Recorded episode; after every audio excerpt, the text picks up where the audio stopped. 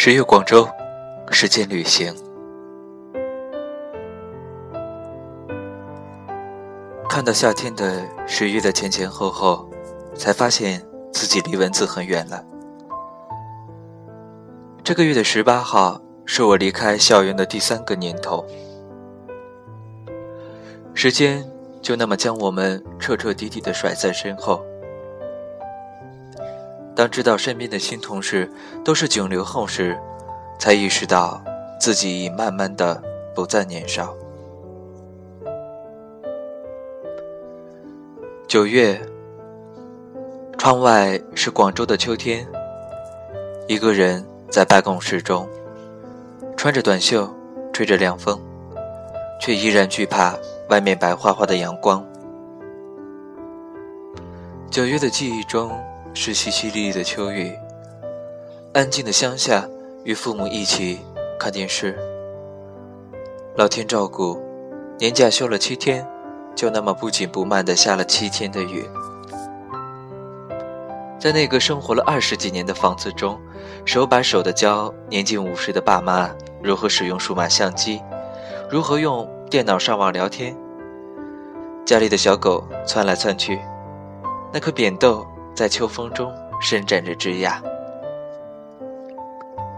亭亭的荷叶生长在老妈自制的大鱼缸里，炊烟在傍晚升起，山脚的小村庄，永远都那么让人心底沉静。九月底，踏上回京的大巴，老妈在车站孤零零地站着，直到从视线里慢慢的消失。忍着眼泪，但他们还是来了。父母在，不远游，我在外面已经漂了三年。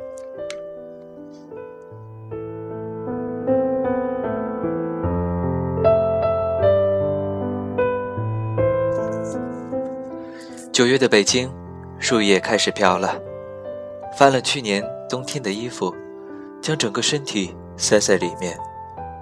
蜂巢的生活依旧惬意，何止学着煮各种各样的汤，冬寒的鱼缸已经超过四个，各种的鱼儿在自己的世界里悠然自在。房子里契约，去年去草原的照片释放着那时的恣意。我们的大石墙上也一条一条记录着我们在一起六个月随意的生活状态。那些在午夜的夜游，那些随便登上公交转遍北京的誓言，那些厨房里的叮叮当当，那些拔罐儿，那些刮痧，那些运动，那些后海的笑声，那些人大的魅影，那些一起看恐怖片时的大喊大叫，何止的谆谆教导，冬寒的鸡蛋泡面，蜂巢的第一期杂志，那些属于疯子的生活。将会永远雕刻在这个秋风渐凉的九月。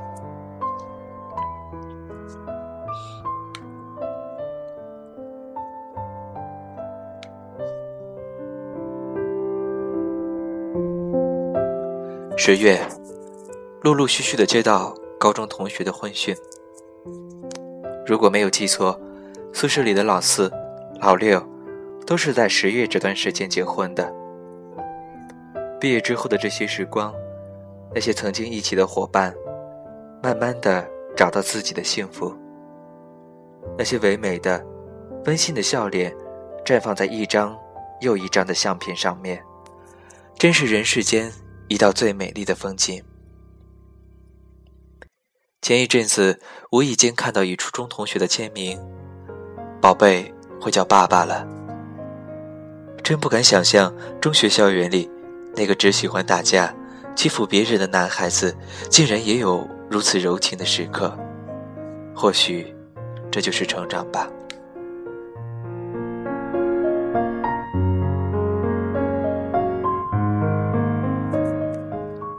夏天说：“发小的婚礼像是突然扔进水里的一颗糖，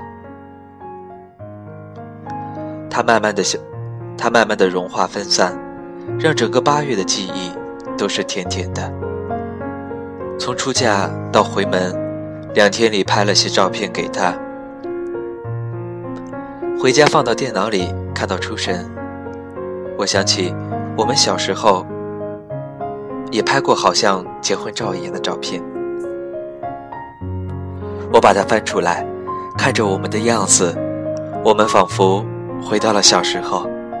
我能看到我们欢笑哭叫时露出的唇齿，听得到我们追逐奔跑发出轻快的脚步声，闻得到脑门和鼻头细密汗水的味道，能够摸得到我们脏脏手掌里那片温暖潮湿的手心。我想象着他们再次奔跑在巷子中，在巷口停下来，摸出抖脚的两枚硬币，买一根冰棍儿。用温软的红舌头，小心翼翼的，一点点的把它融化，偶尔流到手指上的，也要把它舔舐干净。只是有些时光，注定回不去了；有些人，也注定不是过去的那个人了。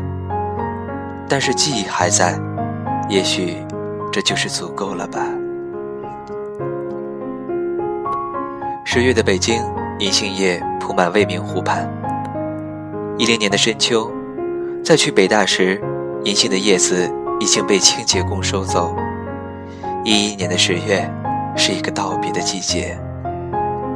一路南下的火车，绿色的麦田，安静流淌的黄河，秋收的稻子，茂盛的竹林，滚滚的长江。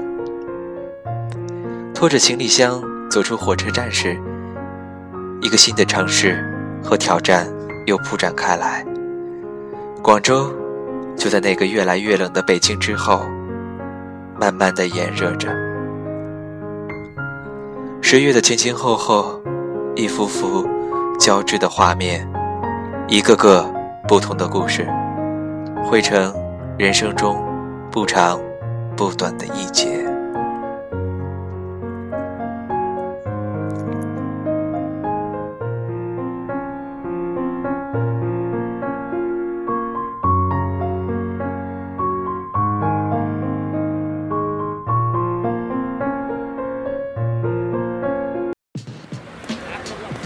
Problem I think with most relationships is that we take each other for granted. Me and my girlfriends, we talk about this all the time. There's one in particular, she's been in her relationship for three years, and she feels like she's not getting 100% from her man. And we know when we're getting 100%. You know, it's like give, give, give, and get nothing in return. But I just told her, it ain't gonna get no better until you take control.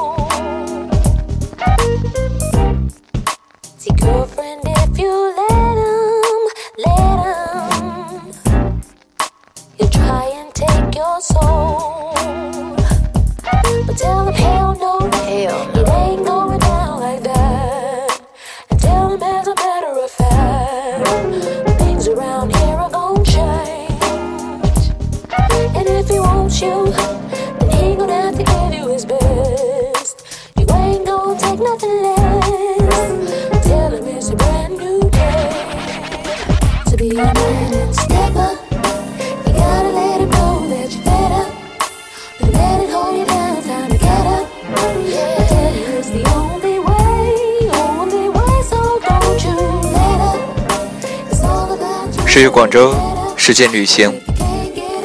以上便是这期节目的所有内容。Q 先生的声音，在声音中旅行，在声音中分享你我的心情。我们下期节目再见。you, then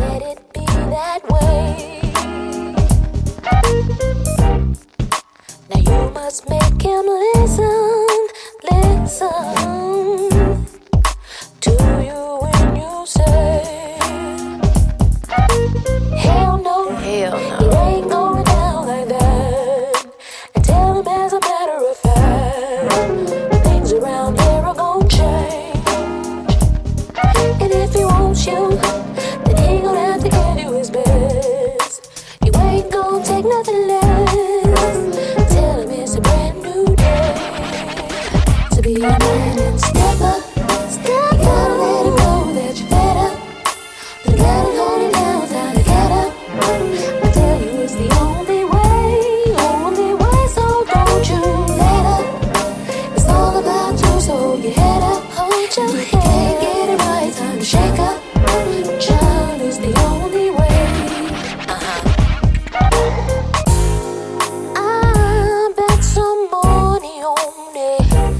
If you hold to